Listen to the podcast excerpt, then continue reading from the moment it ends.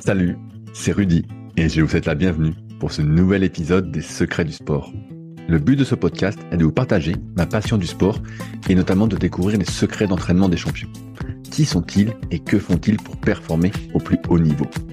Si vous ne me connaissez pas, je suis Rudy Koya, fondateur du site superphysique.org destiné aux pratiquants de musculation sans dopage que j'ai fondé en septembre 2009. Sur ce site, j'ai écrit des milliers d'articles, fait des milliers de vidéos et je fais des podcasts depuis maintenant plus de 10 ans avec toujours la même ligne de conduite, trouver des réponses à mes questions.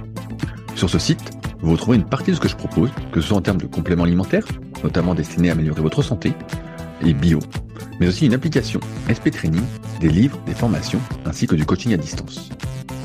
Aujourd'hui, j'ai le plaisir de vous partager ma conversation avec Wendy Coeli, ancienne athlète de haut niveau en grappling. Actuellement formateur auprès de nombreuses forces de l'ordre avec sa méthode Goa, on est revenu sur sa découverte du grappling il y a près de 20 ans, ainsi que sur ses entraînements pour atteindre le haut niveau. Bonne écoute Salut Wendy, t'as la forme ou quoi? Ben ça va et toi Rudy? Ben écoute, euh, ça va bien. C'est un plaisir de faire ce podcast.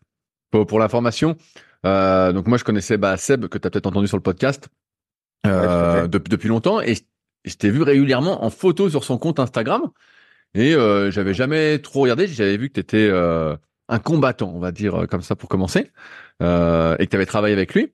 Et donc là, bah, comme par hasard, euh, entre guillemets, tu as écouté le podcast, tu as partagé, je me dis, bah tiens, on va parler de grappling. Parce que, euh, quel âge t'as déjà, euh, Wendy? T'as à peu près mon âge? Alors moi, je vais avoir 38 ans là. Ah ouais, donc on, on, a, on a à peu près pareil. Ouais, donc on est à peu près pareil. Et euh, donc toi, tu es spécialisé, entre guillemets, dans ta pratique sportive individuelle en grappling. On va y revenir aussi un petit peu. Exactement. Mais de ce que je me souviens, pour ceux qui sont de ma génération, les sports de combat, le grappling, ça m'a pas l'air d'être un truc qui était très très populaire quand on était gamin. Alors, euh, ma, question, ma, question de base, c'est comment tu as découvert ça et comment t'en es arrivé euh, jusqu'au grappling? Alors, écoute, moi à la base, euh, bon, un peu comme tous les tous les adolescents, j'ai voulu me mettre à la musculation. Euh, et puis j'étais un peu fan d'arts martiaux, de sports de combat, etc. Euh, et je faisais énormément, alors rien à voir. J'ai fait de, de l'escalade pendant de nombreuses années. J'en ai fait euh, beaucoup, beaucoup, beaucoup. Euh, de nombreuses heures par semaine. Je séchais même les cours pour aller grimper. Et, euh, et je faisais à côté de ça, moi j'étais un peu perdu. Euh, à côté de ça, euh, je voulais être cascadeur. Voilà. C'était vraiment, euh, c'est ce vers quoi je me destinais. et puis un, un, un soir, j'étais à un anniversaire d'un ami de celle qui est devenue ma femme aujourd'hui. Euh, et on, je, je, parle avec un copain à elle qui me parle de MMA et puis en fait c'était la, la, grande époque de, de l'UFC, euh, les cassettes qui tournaient, bon, c'était plus allez, dans les années 2000, début début des années 2000. Euh, J'avais regardé toutes les cassettes UFC qui tournaient là, UFC 1, 2, 3, enfin 2 et 3 plutôt. Voilà, puis je m'intéressais à ça et lui me dit ouais bah demain je vais faire du, du MMA et du coup euh, voilà, on parlait de cascade et tout et il me dit et demain je vais faire du MMA est-ce que ça t'intéresse? Je suis parti un dimanche matin euh, dans un club que je où je pensais faire du MMA et en fait j'ai fait du grappling. On m'a expliqué que c'était euh, bah, une une la, la phase la phase euh, sans frappe du, du MMA et en fait bah, j'ai adoré. Et euh, du jour au lendemain, j'ai tout arrêté. donc je voulais passer mon brevet d'état d'escalade. Voilà, et j'ai tout arrêté du jour au lendemain. Je me suis consacré à fond le grappling. Euh, j'y allais très régulièrement. Je me suis mis très vite à la compétition et ça m'a ça m'a vraiment passionné. Et depuis depuis je ne je ne me suis plus jamais arrêté. C'est assez, assez, drôle parce que normalement le, le gabarit de l'escalade, bah, je, je t'ai vu euh, plusieurs fois en vidéo, notamment bah, avec euh, Grey MMA, à qui on passe le bonjour, ouais. si nous écoute, sait-on jamais. Et euh, on voit que tu as des très très longs bras, donc euh, tu vois pour l'escalade, je, je, comprends le truc. Donc j'imagine que quand tu faisais de l'escalade, t'étais longiligne, très fin tout ça, alors que ouais, tu, là aujourd'hui pour ceux qui vont taper ton nom sur internet, euh, t'es plutôt une mule, on va dire ça comme ça. Donc euh, mule. ouais ouais, bon. c'est une mule qu'on n'a pas envie de se battre avec toi. Mais euh, et euh, donc j'imagine que quand tu as commencé le, grappling, t'étais pas particulièrement doué? Euh, si, franchement, franchement, j'ai, j'avais pas de, grosses, grosses facultés parce que c'est, c'est quand même très technique. Hein.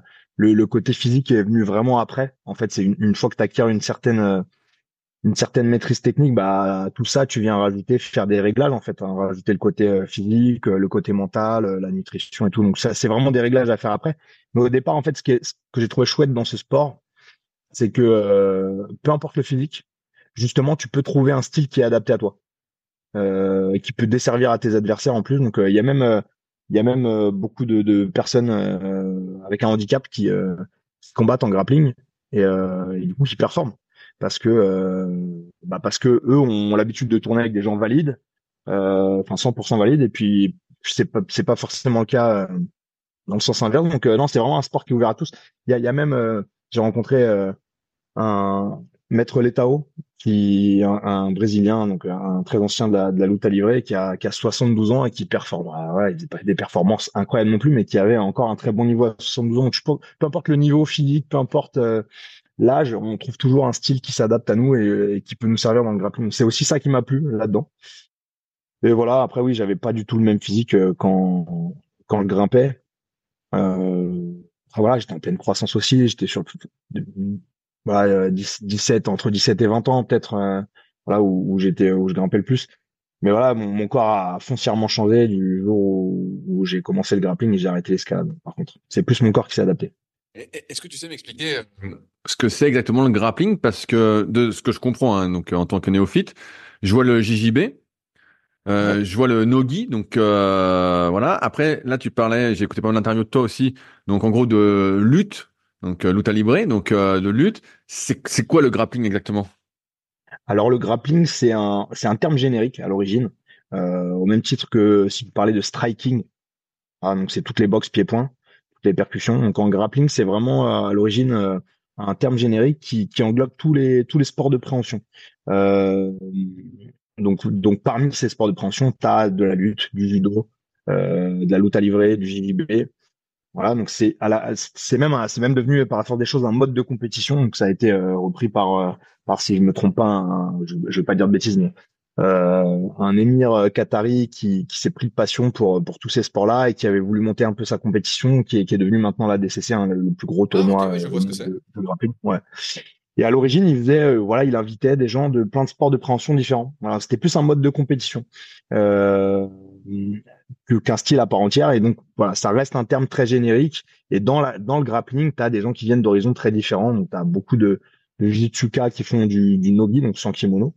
Et moi, là-bas, je viens de, du style de la lutte à livrer. Voilà, donc, c'est de la lutte brésilienne qui était très opposée euh, au, au, début, de, de au début du, de l'ère du jiu-jitsu brésilien, qui était opposé au jiu-jitsu brésilien euh, euh, au Brésil.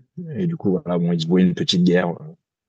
Et c'était plus euh, voilà, qui était une, une, guerre brésilienne et du coup, qui, a, qui a un petit peu perduré. Mais donc c'est vraiment le style de, c'est un style donc le grappling à proprement dit, c'était euh, un style de lutte maintenant euh, qui vise à amener quelqu'un, contrôler quelqu'un déjà debout, l'amener au sol donc avec des grosses phases de lutte, euh, l'amener au sol une fois qu'il est au sol, le maîtriser, l'empêcher au maximum de, se mouvoir et, euh, lui appliquer euh, bah, des techniques donc euh, étranglement, compression musculaire, euh, pli articulaire, bah, pour le contraindre à l'abandon donc ça, c'est le, le, but ultime, c'est de faire abandonner son adversaire. Et puis sinon, il y a, comme dans plein de systèmes de compétition, un système de points euh, qui récompense les, les, participants. Et si jamais il n'y a pas eu de, de, de, soumission au bout du temps imparti, eh ben, on, désigne le vainqueur par, euh, par supériorité technique. Voilà.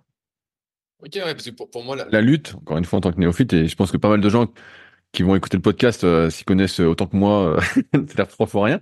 Euh, pour moi, la, la lutte, voilà, c'était les amener au sol, contrôler debout, amener au sol et au sol faire les clés, tout ça, c'était plus jiu-jitsu brésilien. Mais finalement, en fait, euh, toi, dans ce que tu as appris, tu as libré, il y avait déjà toutes ces clés-là. En fait, en fait c'est la même chose que le jiu-jitsu brésilien. En gros, sauf que c'est euh, une façon différente de penser. Ouais, tout à fait.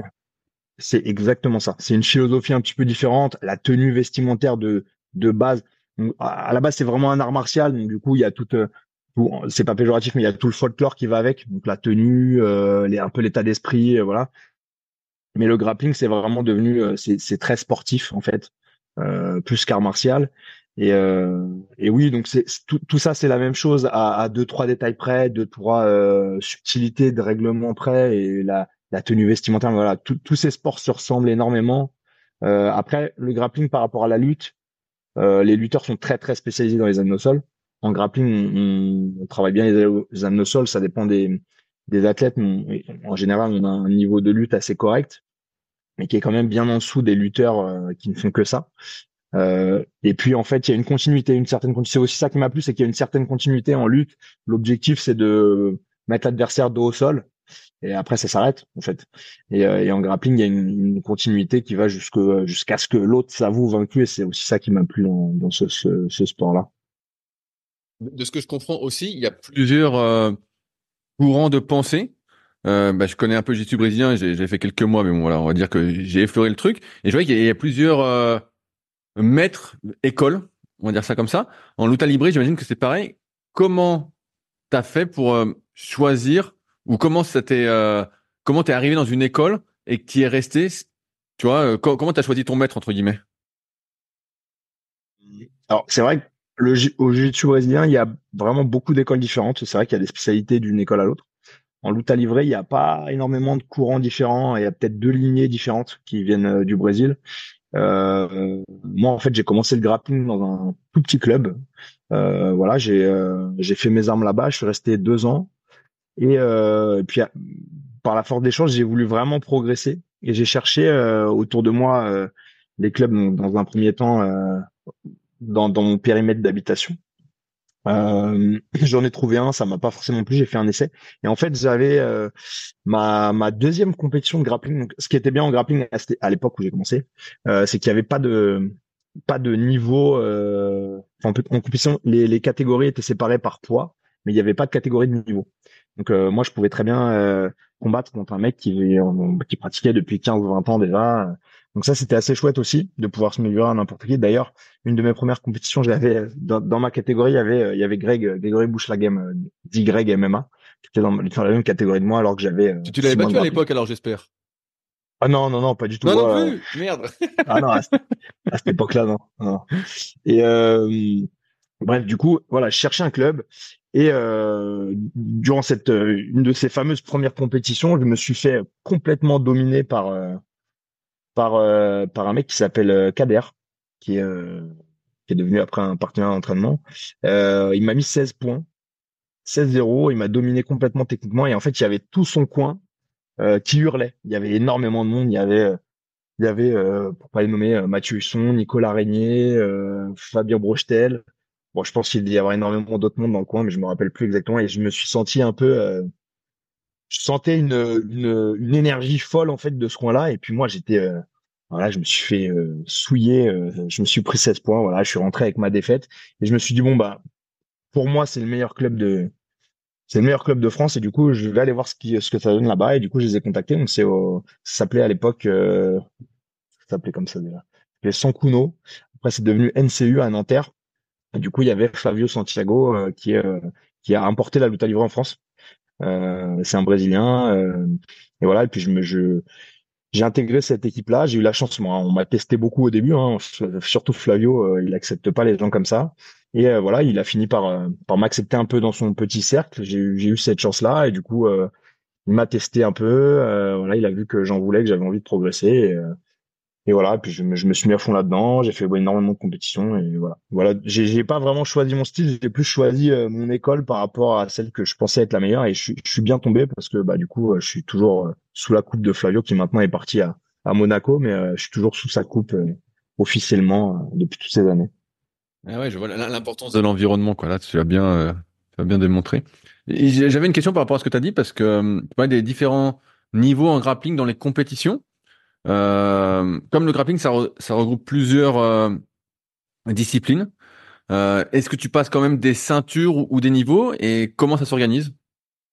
Alors, pour faire, euh, je vais essayer de faire le plus simple possible. Il y a deux grosses euh, structures fédérales, on va dire qui ont tout le, grappling sous leur coupe. Il y a d'une part la, fédération de lutte, là où je combats le plus, voilà, je combats quasiment que dans cette fédération-là, là où j'ai été en équipe de France. Donc c'est euh, c'est la fédération de lutte qui a sous sa coupe euh, certaines disciplines associées, dont le grappling. Euh, voilà. et là, il y a des, des grades qu'on peut passer via la via la FFL, même des diplômes d'entraîneur, BF1, BF2, et je crois que ça va même au-delà. Hein. et après, il y a une, une structure fédérale qui s'appelle la CFJJB, euh, qui est affilié à l'IBJJF à l'international. Donc c'est une structure de jiu brésilien et qui font aussi du jiu brésilien sans kimono que dont tu m'as parlé tout à l'heure, le jiu brésilien nogi et du coup qui s'apparente euh, en tout point à du grappling. et d'ailleurs, la, la FFL de l'autre côté fait aussi du grappling avec kimono. Donc euh, voilà, comme quoi les deux sont intimement liés. C'est euh, bon après je, je suis pas dans les, je suis pas dans les petits papiers. Je sais pas Une petite guerre de pouvoir quoi. On, on comprend Ouais voilà. Donc après après ça reste le même sport. C'est juste euh, bon le l'enrobage qui qui diffère un peu, mais ça voilà ça reste le même sport. Ok, et, et, donc les compétitions, tu disais au début s'organisaient juste aux catégories de poids, et donc là maintenant ça peut ça s'organise aussi avec ton niveau dans la fédération à laquelle tu es, c'est ça? Exactement. Donc, soit ta ceinture quand tu es dans la fédération du jiu-jitsu brésilien, soit ton grade en grappling. En grappling, ils vont se séparer plutôt en débutant, intermédiaire, confirmé. Donc, c'est en dessous de deux ans de pratique débutant, de deux à cinq ou six, je me souviens plus exactement. Deux ans à cinq ans ou six ans de pratique, c'est euh, intermédiaire. Et au-delà de cinq, six ans, c'est euh, confirmé. Euh, et après, en jiu-jitsu brésilien, c'est par rapport à, ta, ton niveau de ceinture. Donc, il y a euh, bleu, violet, marron, noir. Tu combats dans ta catégorie de poids ta catégorie de niveau. Et maintenant, ils ont même ouvert, vu que c'est y a, en plein essor. Hein. Bon, c'est aussi grâce au MMA, faut pas se leurrer. Euh, tous ces sports-là de, de, prévention sont aussi en plein essor. Il y a du coup une, aussi des catégories d'âge maintenant.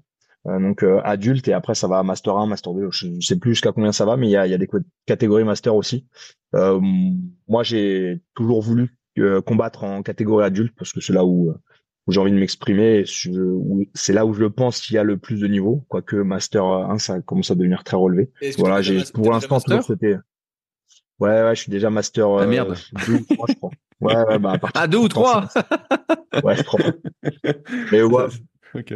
Ouais, je veux, je veux combattre les meilleurs, donc du coup, je reste en adulte. Dès que je combats, si je fais des compétitions, je les fais en adulte. Euh, J'aimerais parler un peu plus de ton entraînement maintenant, notamment quand tu t'entraînais à fond pour ton équipe de France, parce que là, on en est à, tu découvres le grappling, tu fais des compétitions, tu te fais massacrer, tu rejoins un bon environnement et euh, tu as été en équipe de France, tu as fait des médailles mondiales. Comment ça s'est organisé? Bah, D'une part, déjà l'évolution de ton entraînement, euh, combien, de combien de séances en combien de séances t'es passé euh, Comment ça s'organise une séance Tu vois? Est-ce que tu peux m'expliquer grossièrement un peu tout ça? Ouais. Alors, euh, faut savoir que moi, alors déjà, je, j'habite euh, dans le 77 et je m'entraînais dans le 92 à Nanterre. Déjà, j'avais énormément le 77, tiens, on était peut-être voisins. À côté de Disney.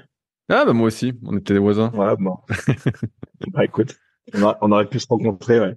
Euh, du coup, je faisais l'aller-retour déjà tous les jours, euh, cinq, cinq fois par semaine. Euh, et puis au début, moi, je tâtonnais. Euh, voilà, en, fait, on est, bah, ça reste un sport, euh, ça reste un sport, je sais pas comment dire, un peu underground, où du coup, tu fais tout toi-même, quoi. Il n'y a pas, moi, j'ai été que dernièrement, tu vois, c'est sur ma, ma dernière sélection en équipe de France où j'ai eu, où j'ai eu l'honneur de mettre les pieds à l'INSEP pour des regroupements équipe de France, mais j'y avais jamais été avant, alors que, voilà, moi, j'ai jamais été sportif professionnel. Par contre, j'estime avoir été sportif de haut niveau. Et, euh, et, le problème, enfin moi, la grosse différence entre les deux que je que j'y vois, c'est que bah quand t'es non profé, quand t'es amateur de haut niveau, bah tu c'est à toi de mettre les moyens dans tes entraînements. Donc du coup, euh, au début, je faisais un peu euh, à ma sauce, donc j'allais à mes entraînements.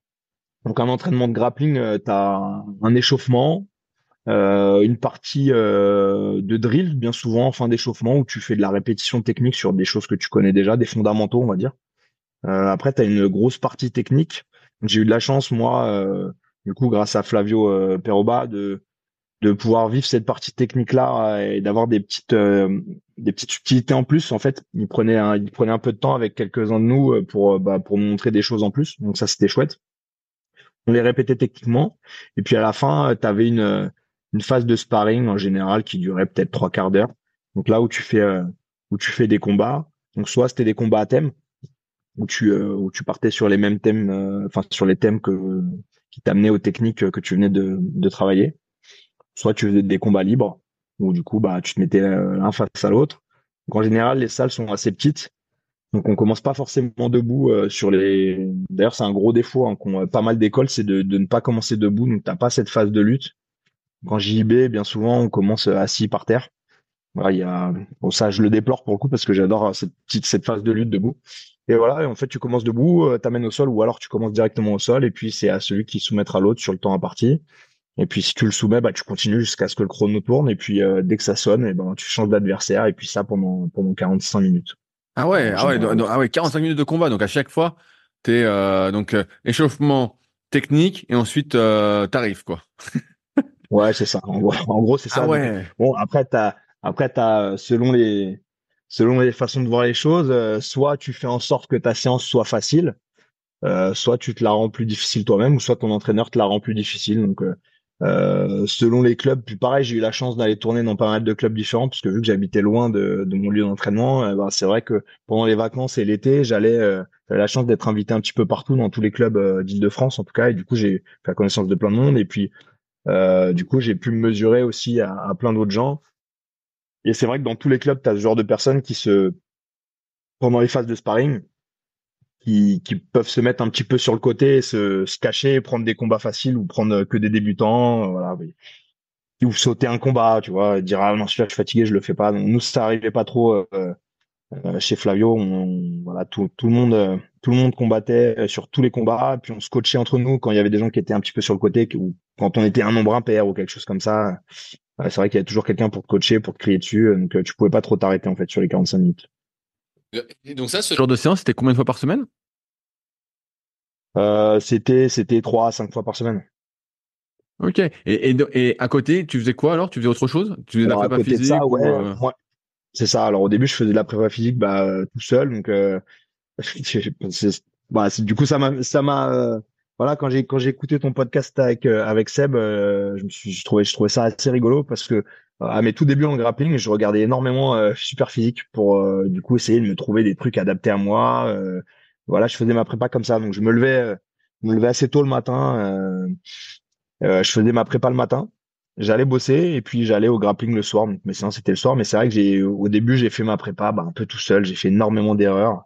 Euh, pareil pour la nutrition, j'ai essayé des trucs, mais en fait le problème c'est que ça n'a pas un effet immédiat. Donc tu vois sur les prépas, la musculation, la nutrition, ça n'a pas d'effet immédiat. Tu peux pas te dire dès le lendemain bon bah, ça a marché ce que j'ai fait.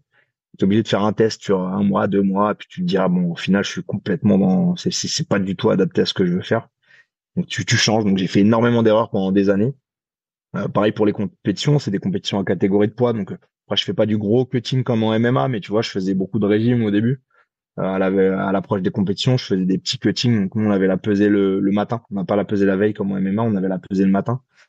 Donc, du coup, je faisais des cuttings le matin, même s'ils étaient petits, bah, c'était assez usant pour l'organisme aussi. Je me déshydratais beaucoup. Donc, ça, c'était des grosses erreurs aussi que je faisais au début.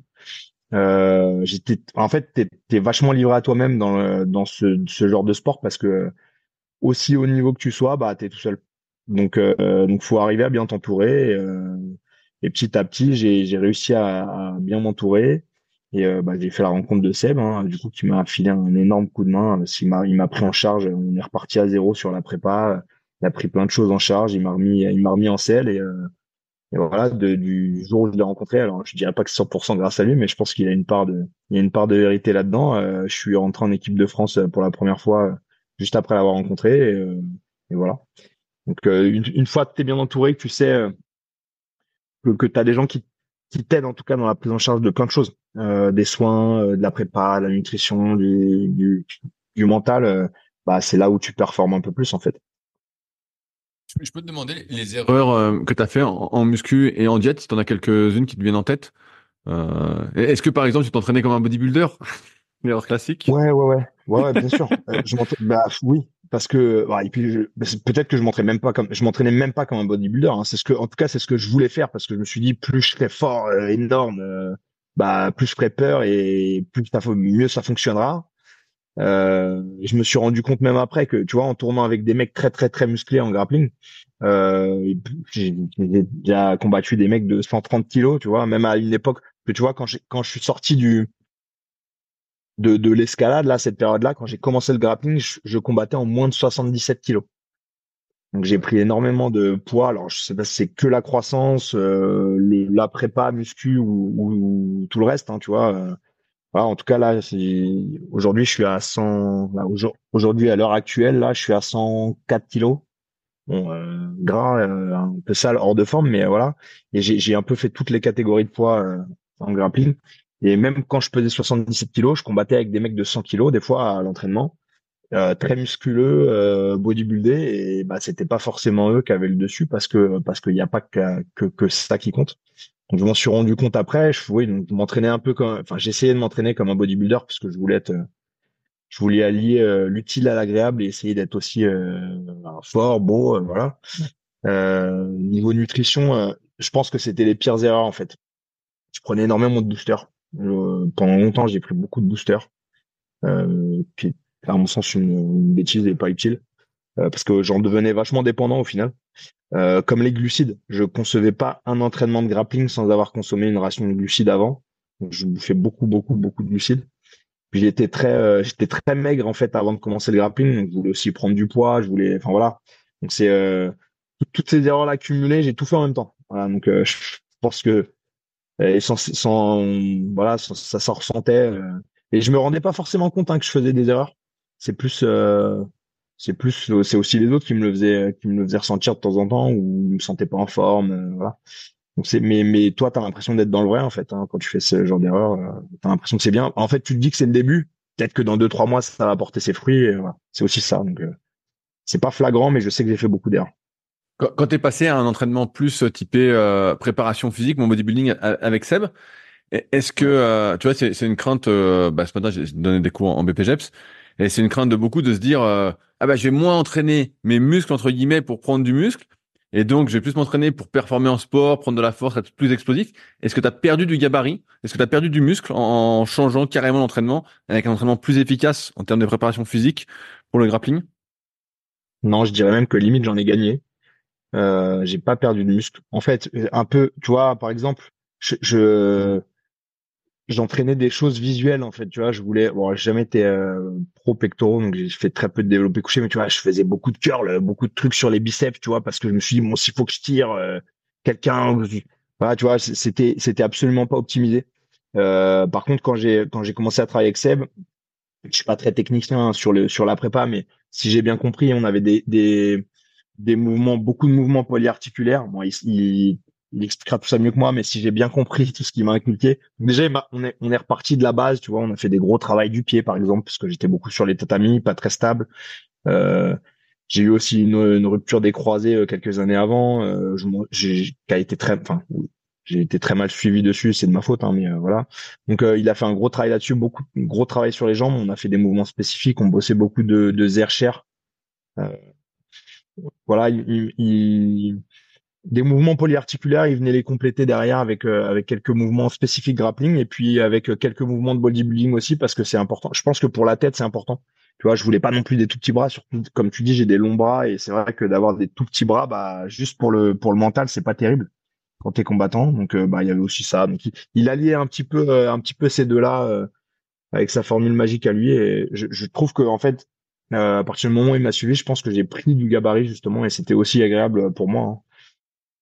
Et, et, après, sur l'alimentation, est-ce qu'à un moment, tu t'es fait euh, un peu plus euh, suivre ou euh, tu as réussi à trouver par le jeu des essais-erreurs justement un peu, on va dire, ce qui te convenait et avec quoi tu avais la forme?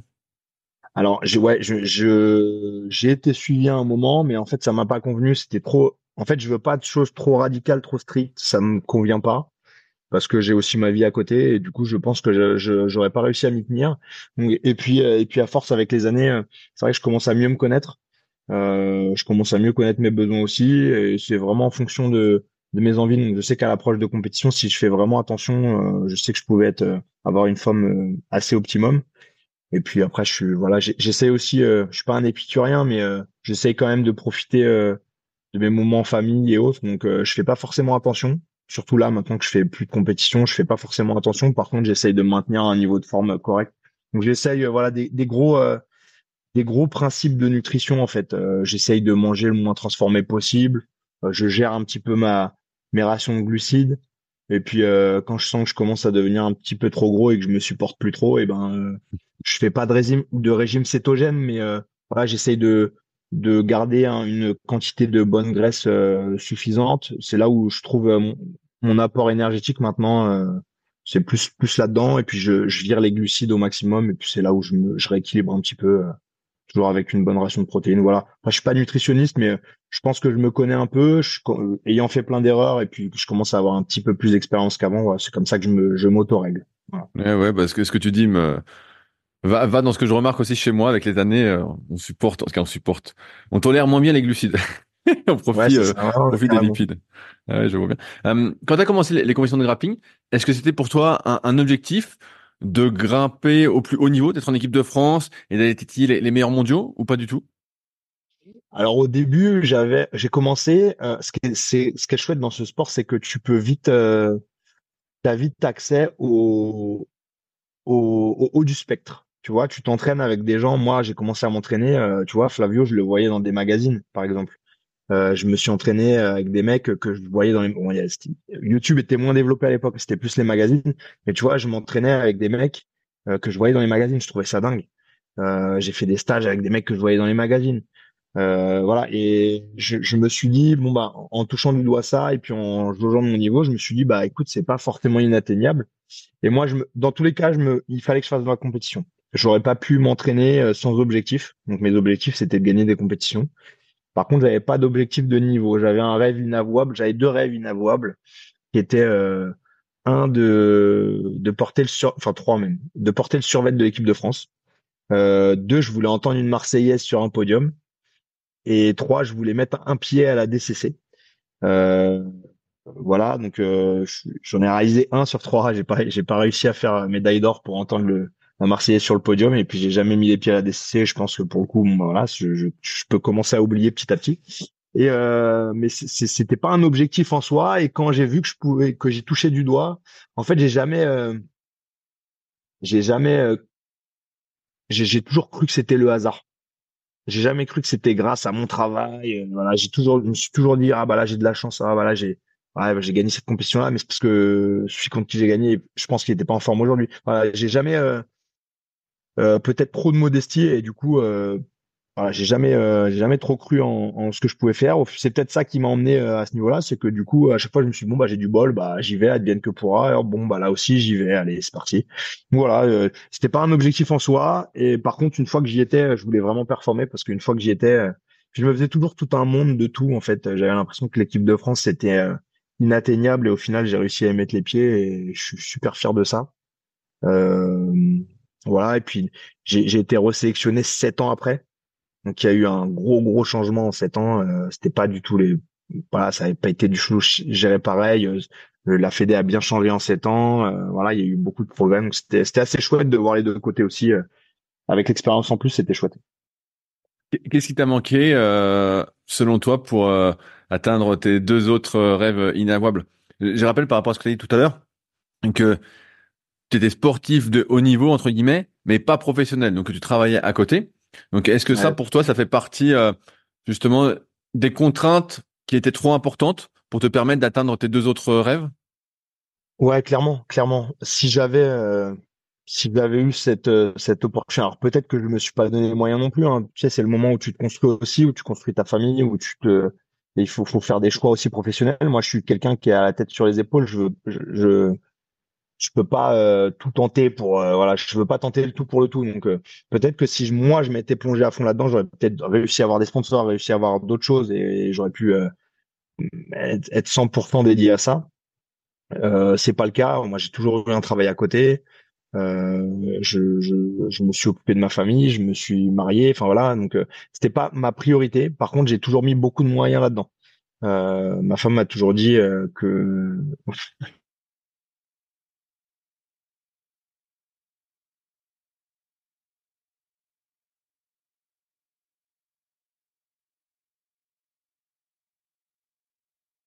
C'est vrai que pendant longtemps, je pensais grappling, je dormais grappling, euh, je pensais qu'à ça tout le temps en fait. Dès que je m'enlevais, c'était en, vue d'être performant. Euh, dès que je, enfin voilà, tout ce que je faisais, c'était en vue d'être performant. Je, je sortais pas euh, quand il y avait des, des quand mes amis faisaient des trucs, souvent j'étais pas là. Des dîners en famille, j'étais pas là parce que j'avais une compétition, parce qu'il fallait pas que je mange, parce qu'il fallait, voilà. Donc j'ai fait beaucoup, beaucoup, beaucoup de concessions. Ma femme a fait énormément de concessions. Pour au final, euh, même si j'ai réussi à avoir euh, deux trois euh, médailles sympas, voilà, c'est un sport qui est pas reconnu. tout le monde s'en fout un peu.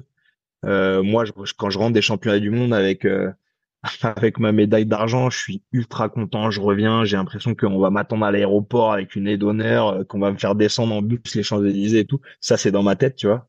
Et en fait, j'arrive, bah, tout le monde s'en fout. Euh, je prends mon RER, je rentre chez moi et ma femme est super contente et c'est tout quoi. Mes proches sont contents, ça dure deux jours et puis moi j'y pense. Tu sais comme quand tu reviens d'une colo ou, d'un voyage, d'un super voyage, t'as du mal à redescendre. Bah moi c'était comme ça, j'ai du mal à redescendre pendant une semaine ou deux et puis euh, voilà. Après on passe à autre chose et puis faut repartir sur la prochaine compétition. Donc voilà, j'ai souffert de, de ce sport euh, méconnu euh, et c'est vrai que si j'avais été pro là-dedans, je pense que j'aurais pu. Alors le, mon deuxième rêve, c'est juste que j'ai pas été bon à l'instant T, pas été assez bon en tout cas à l'instant T pour entendre la Marseillaise sur le sur le podium. Hein. J'aurais pu faire premier si j'avais. En vrai, une compétition, ça joue à plein de choses, hein.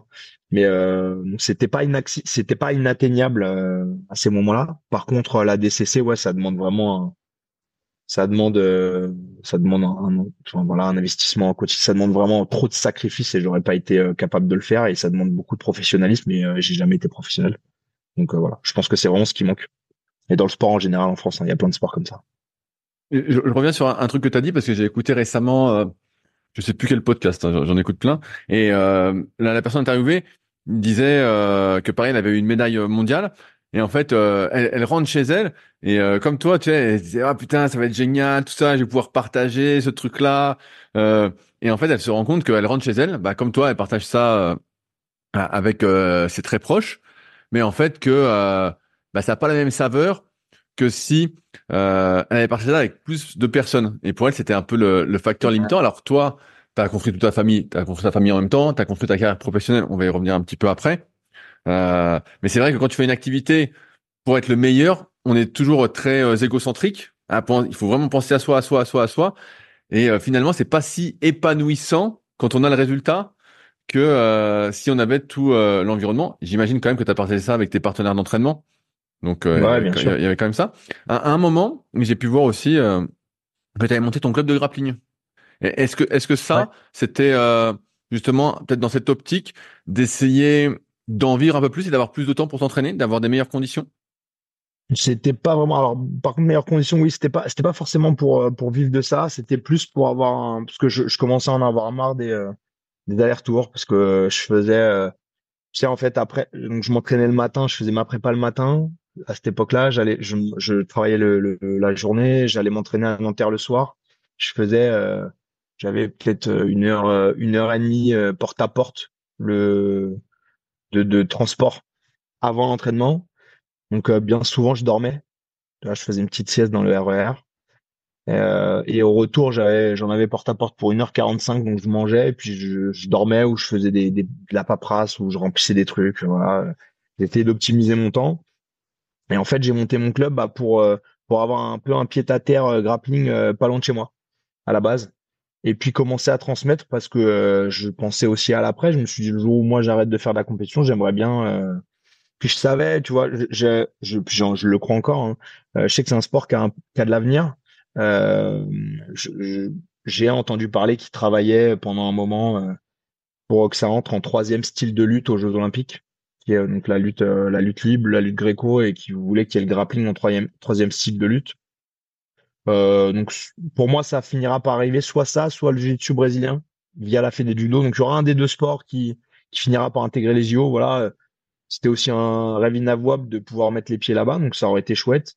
Euh, puis je, voulais transmettre en fait. Donc c'était vraiment pour euh, transmettre et puis avoir un truc pas loin de chez moi et pouvoir voilà un, un autre lieu d'entraînement où j'étais pas obligé de faire trois heures de route par euh, pour aller m'entraîner quoi en gros.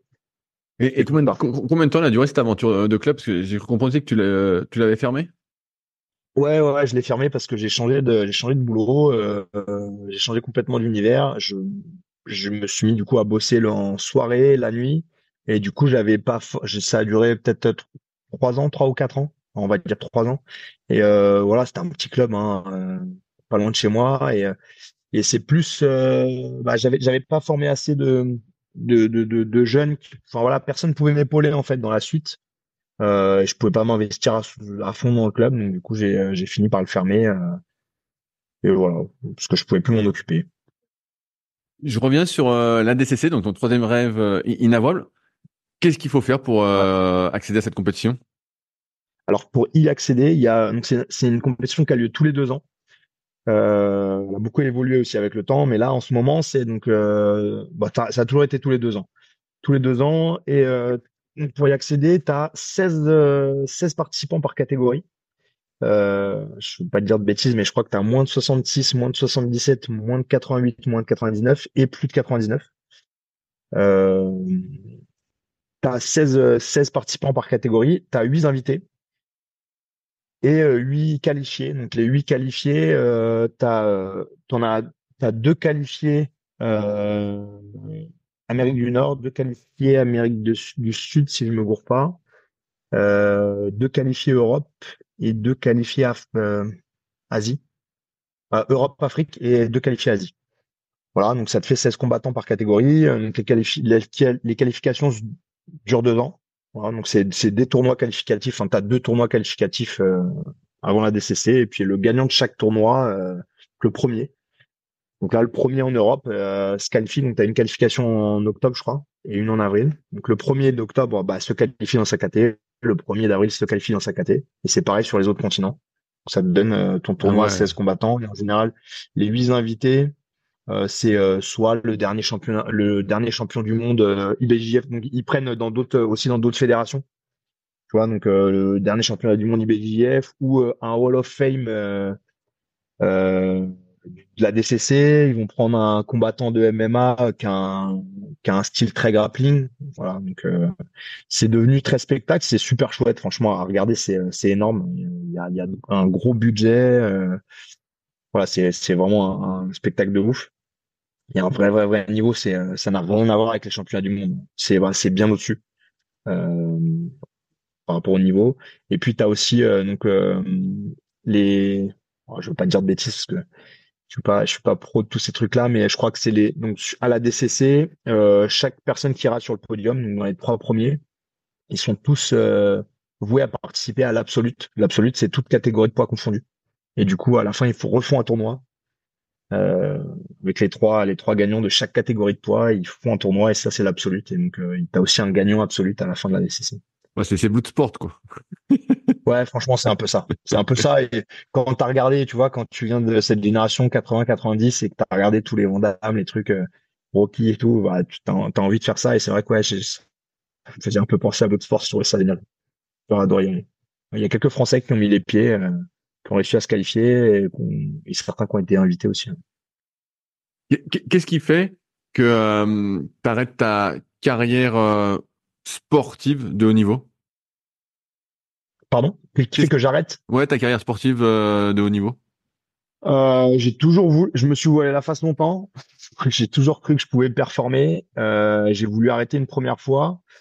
Euh, et j'ai, toujours, même quand je voulais arrêter, je me suis dit que bah, pour pouvoir continuer à m'entraîner, il fallait que j'ai un petit objectif de compétition quand même. En fait, il me faut un objectif. Si j'ai pas d'objectif, j'arrive pas à m'entraîner. Enfin, je, je vois pas l'utilité en fait de m'entraîner. Et donc, euh, pour, pouvoir continuer à m'entraîner, il me fallait des petits objectifs. Donc, je me fixais quelques compétitions par-ci par-là. Euh, et du coup, j'ai, sans le vouloir, réussi à me qualifier une nouvelle fois en équipe de France. Euh, j'étais pas super super en forme. Je voulais, je me suis dit que je voulais faire mieux que que sept ans avant. je voulais faire mieux que que, que les médailles que j'avais faites. bon, j'ai pas réussi. Euh, voilà, donc mes derniers championnats du monde euh, datent bah, d'il y a un mois et demi maintenant. Et, euh, et voilà, et suite, suite à ça, en fait, je voulais arrêter avant. J'y suis retourné parce que parce que voilà, je, je, gardais un pied dans la compétition et j'ai été sélectionné, donc c'était super chouette. Donc je me suis remis ça en objectif. Et puis euh, et puis depuis les derniers championnats du monde, je j'ai décidé d'arrêter parce que parce que j'ai plus vraiment le temps de me à me consacrer. j'ai j'ai plus assez de temps à consacrer à l'entraînement et puis je commence à être euh, à vieillir un petit peu. Euh, je, je je paye un peu toutes les blessures que j'ai eues sur ma, si je peux appeler ça comme ça, ma carrière sportive. Je paye toutes les blessures. Là, je commence, j'ai beaucoup de douleurs. on m'avait prévenu, on m'avait dit à 30 ans, tu vas voir, ça va être plus chaud. Et c'est vrai que déjà à 30 ans, je le sentais. Et puis là, je commence à sentir euh, toutes mes blessures qui se réveillent le matin. quand je me lève, je me lève comme un grand-père, vraiment, je, je, je boitille, je marche tout doucement. Euh, sur les deux trois premières minutes, le temps que mon corps se réveille. Donc ouais, c'est assez. Euh, voilà, je me plains pas non plus. Hein. Mais euh, je commence, je pense que je commence à le payer, à payer ce, cet excès de, de sport, hein, parce que je m'entraînais vraiment beaucoup. Euh, et puis euh, voilà. Par contre, euh, je continue à m'entraîner en grappling, moins, beaucoup moins, mais euh, je continue parce que parce que j'essaie de garder mes autres objectifs en tête et c'est toujours lié au grappling, donc je continue à m'entraîner. Puis je veux transmettre un peu. J'aimerais bien que mes transmettre un peu à mes enfants. J'aimerais, je veux continuer à transmettre, donc c'est pour ça que tu vois, même quand j'ai des combattants de MMA qui me, qui me, qui me sollicitent pour que je leur file un coup de main, bah, ça me fait super plaisir. Déjà, ça me fait super plaisir qu'on me sollicite parce que ça veut dire qu'on reconnaît encore mon niveau. Et je suis encore au niveau. Et puis, du coup, euh, je file un coup de main. Voilà. C'est plus là-dedans que je m'épanouis maintenant. Je trouve mon rythme comme ça. J'aimerais avoir euh, ton retour euh, sur l'INSEP. Tu disais au début, voilà, t'étais pas convoqué à l'INSEP et après, avec l'équipe de France de grappling, vous avez été à l'INSEP. Moi, j'y vais pour donner des cours en CQP actuellement. Et euh, je me lance un peu. J'étais un peu déçu de ce que j'ai pu voir, euh, tu vois, comparativement à ce que je m'attendais. Je m'attendais vraiment à des choses euh, exceptionnelles et euh, je trouve pas ça euh, transcendant. Tu vois, je me dis bon, euh, si j'étais vraiment euh, motivé à faire un centre de haut niveau, entre guillemets, il y a beaucoup de choses que je pourrais faire en mieux, notamment dans le choix des machines ou même dans certains trucs. Je vois par exemple, il y a plein plein de salles de muscu et je trouve qu'il y a beaucoup de machines des fois qui servent absolument à, que dalle. Euh, toi, comment tu as vécu ton passage euh, à, l'INSEP, tes rassemblements? Est-ce que c'était à la hauteur de ce que tu imaginais ah, franchement, oui, parce que euh, parce que moi j'ai été que sur le pôle de lutte, tu vois, donc c'était une salle énorme, euh, ça faisait un peu mythique en fait. Donc moi j'ai vraiment, j'y allais un peu pas en spectateur, mais donc la salle de lutte c'est celle qui a la salle de muscu de lutte, tu veux dire, ou vraiment la salle de lutte? Non, non, la salle de lutte euh, qui est tout au fond de l'INSEP sur la gauche. C'est, là où il y a le, le judo? Je sais pas si c'est. Non, je, je sais pas. je, je, je, je, pense pas, je pense pas parce que c'est vraiment des tapis de lutte. Ok. Et euh, t'as je crois que t'as du ping-pong en bas ou je sais pas quoi. ah ouais, bah, bah, bon, ouais, bah, je vois pas trop où c'est, mais ouais. Et donc là, c'était vraiment comme, comme tu t'y attendais en, en mieux alors? Ouais, franchement, la structure, bon, en mieux, je sais pas, mais c'était très grand en fait. C'était, ça faisait un peu majestueux, je trouve. Moi, pour m'être entraîné dans plein de petites salles dans Paris et tout, je trouvais ça ouais assez grand. Euh, le fait d'être à l'INSEP déjà, en fait, je, sais par rapport à ma première sélection euh, où j'étais euh, j'étais vraiment dans la perf, je ne voulais pas me louper. Euh, c'était une grande chance pour moi d'être en équipe de France. Donc fallait. Et là, en fait, la, la, il y a un an et demi là, c'était plus, euh, je profitais de l'instant présent. je voulais gagner, hein. d'accord, j'y allais pas pour rien non plus, mais mais j'étais plus, je voulais kiffer quand même. Donc je profitais, euh, je me suis bien entraîné. Euh, après on a été au sauna en dessous. Euh, voilà, je trouvais ça plutôt bien équipé sur l'endroit où j'étais. C'était c'était pas trop mal équipé. Après j'ai pas j'ai pas vu les salles de muscu, on s'est pas entraîné. On n'a pas fait de gros stages là-bas avec muscu et autres. Donc je pour le coup je peux pas me prononcer là-dessus. Ok ok bon bah ça va. Euh, je, je, viens un peu sur ta carrière professionnelle rapidement. Qu'est-ce que tu as fait toi comme étude à côté de cette pratique débordante du grappling? Alors moi j'ai juste un bac euh, un bac scientifique, euh, c'est tout. Et voilà, j'ai pas fait j'ai pas fait d'études. Euh, qu'est-ce que tu faisais comme travail alors au début de ta carrière en, grappling? Je travaillais dans le commerce. J'étais dans le commerce, donc ça me permettait de gérer mes horaires, de gérer mes équipes. j'étais j'étais j'étais cadre du coup ça me permettait de, de, moins organiser mes, mes journées comme je le sentais donc ça me permettait de, de faire mes deux entraînements par jour euh, et d'avoir mes mon temps libre le week-end pour pouvoir aller en compétition. Bah parce qu'aujourd'hui, si j'ai bien compris, euh, sans, sans, citer de nom, tu euh, aides à la formation euh, d'autorités, on va dire des autorités comme ça, euh, pour rester au sens large. Donc en les formant justement euh, dans une sorte de méthodologie que tu as codifié que tu as créé. Est-ce que tu peux me parler un peu de cette méthodologie, comment euh, ça s'appelle et, comment tu, l'organises? Ouais, tout à fait. Donc là, bah, après, euh, voilà, pendant, pendant ma carrière de grappling, je suis, euh, j'ai commencé à travailler dans le milieu, dans le milieu de la sécurité, milieu police, et, et donc par la force des choses, je me suis rendu compte que le que le grappling m'était utile quotidiennement. Voilà, je parlais avec des des amis policiers, des amis gendarmes, demander des, deux trois conseils sur des interventions, me disaient ah ouais là j'ai on a réussi à l'interpeller mais euh, à tel moment j'avais son bras et puis là tu vois il a fait ça, je savais pas trop quoi faire. il me demandait des conseils par-ci par-là. Donc je donnais des conseils, ouais, je réfléchissais euh, et je me suis rendu compte au bout d'un moment que bah ça pouvait être utile à plein de monde. donc du coup, j'ai euh, commencé à mettre un petit peu de méthode là-dedans. J'ai euh, j'ai hiérarchisé les les techniques. J'ai euh, j'ai essayé de faire un petit peu le ménage dans des techniques bah, qui, qui étaient très utiles dans le milieu sportif, mais peut-être un peu moins opérationnellement parlant. Et j'ai créé une méthode du coup qui s'appelle grappling opérationnel adapté. J'ai créé ça fin 2019.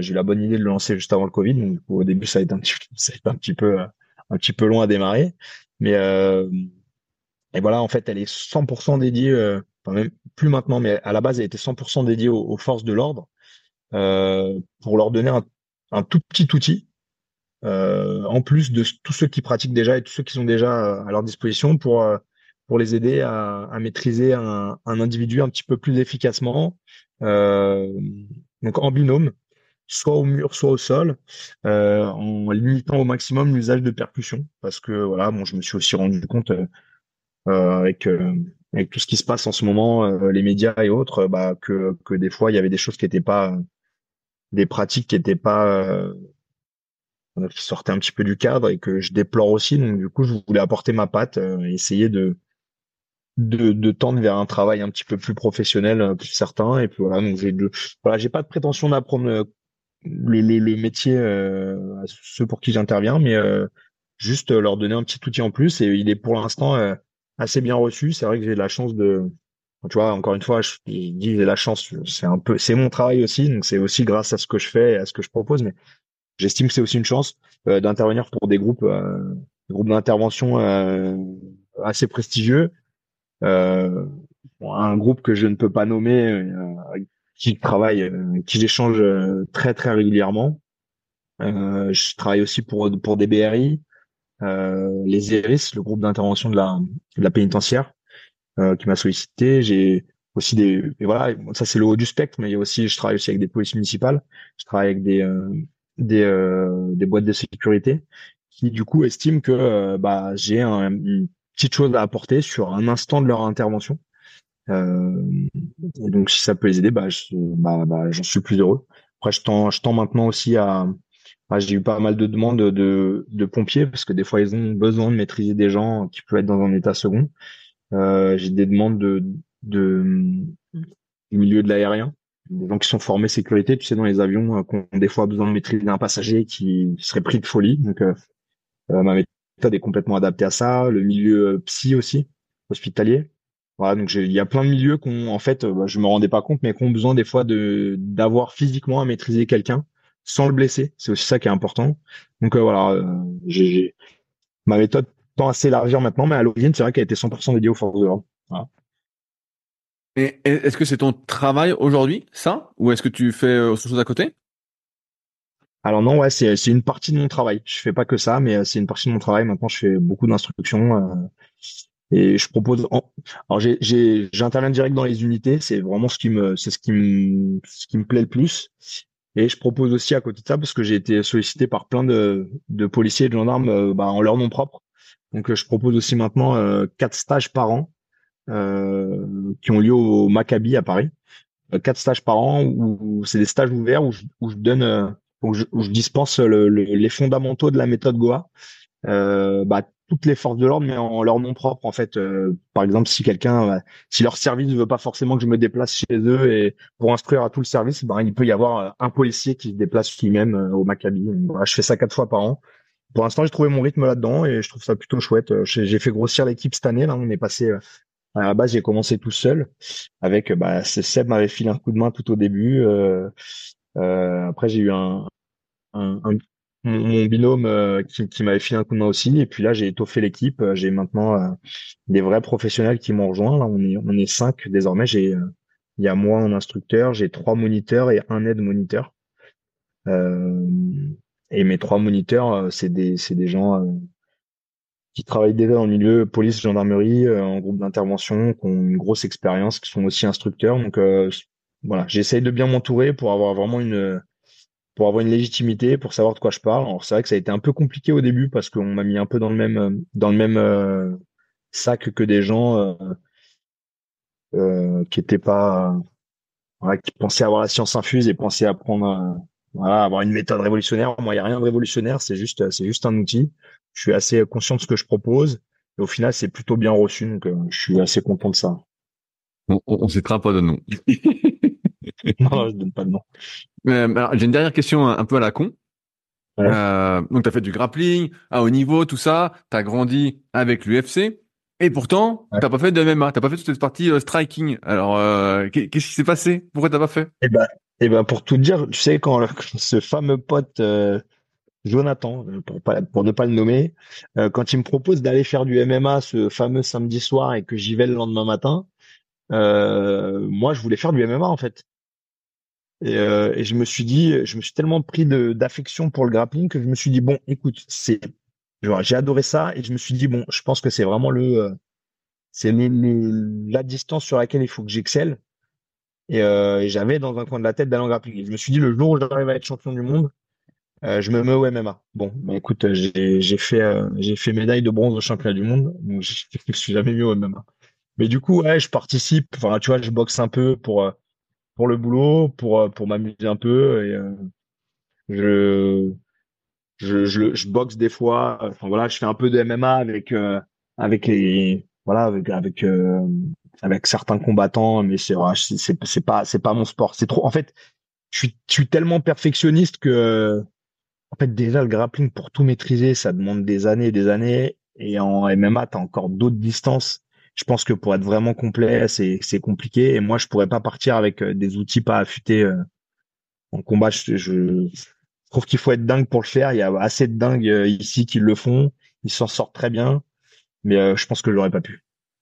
Et tu suis toujours euh, le MMA justement, tout ce qui est euh, Ares, UFC, Bellator, tout ça, PFL. Ouais, ouais, je suis. Alors je suis d'un peu plus loin qu'avant parce que j'étais un vrai passionné avant. Je, avant, j'étais vraiment boulimique de ça. Je, je connaissais tous les noms, tous les palmarès, toutes les catégories de poids et tout. C'était. Maintenant, je suis d'un peu plus loin, mais ouais, je suis toujours évidemment. Ça, c'est, ça me passionne toujours. Hein. Après, je suis voilà. Avant, je me levais la nuit pour regarder les combats. Maintenant, je les regarde le lendemain matin, voire je regarde que les résultats. Bon, euh, euh, alors est-ce qu'on fait un, petit jeu pour conclure? Euh, Donc là, au moment où on fait le podcast, ça va sortir avant le combat de Benoît Stanley contre Dustin Poirier. Ouais.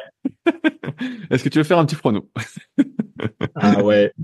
Euh, je vois je vois victoire de Benoît au premier, soit au, alors j'ai, deux pronos, soit au premier par, euh, par KO, soit au second par soumission. Ok, tu, tu le vois finir au sol alors?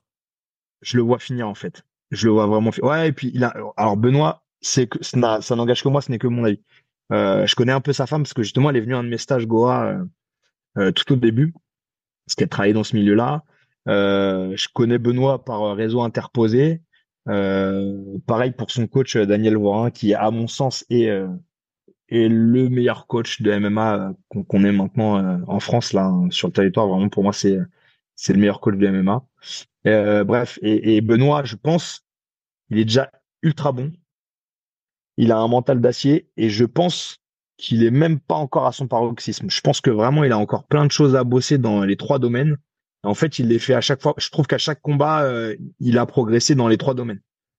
Donc, je sais pas comment Daniel Voirin voit le voit les choses, mais euh, je pense qu'en fait, il, il, se focalise pas sur euh, sur les adversaires de Benoît. Je pense qu'il se focalise sur la progression de Benoît.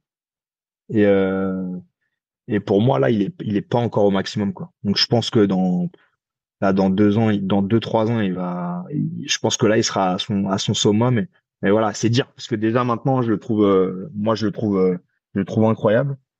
Et euh, ouais, je pense que dans deux trois ans, on, on, entendra parler que lui. Déjà, on entend parler que lui. Mais, donc je le vois, ouais, je le vois gagner. Après, voilà, ça reste du MMA, ça reste du sport, donc ça reste un sport d'opposition en plus. Donc c'est jamais gagné d'avance. Hein. Euh, Poirier peut, Poirier peut gagner aussi, mais d'ailleurs, il est très certainement favori. Mais mais c'est vrai que moi, je vois Benoît s'imposer.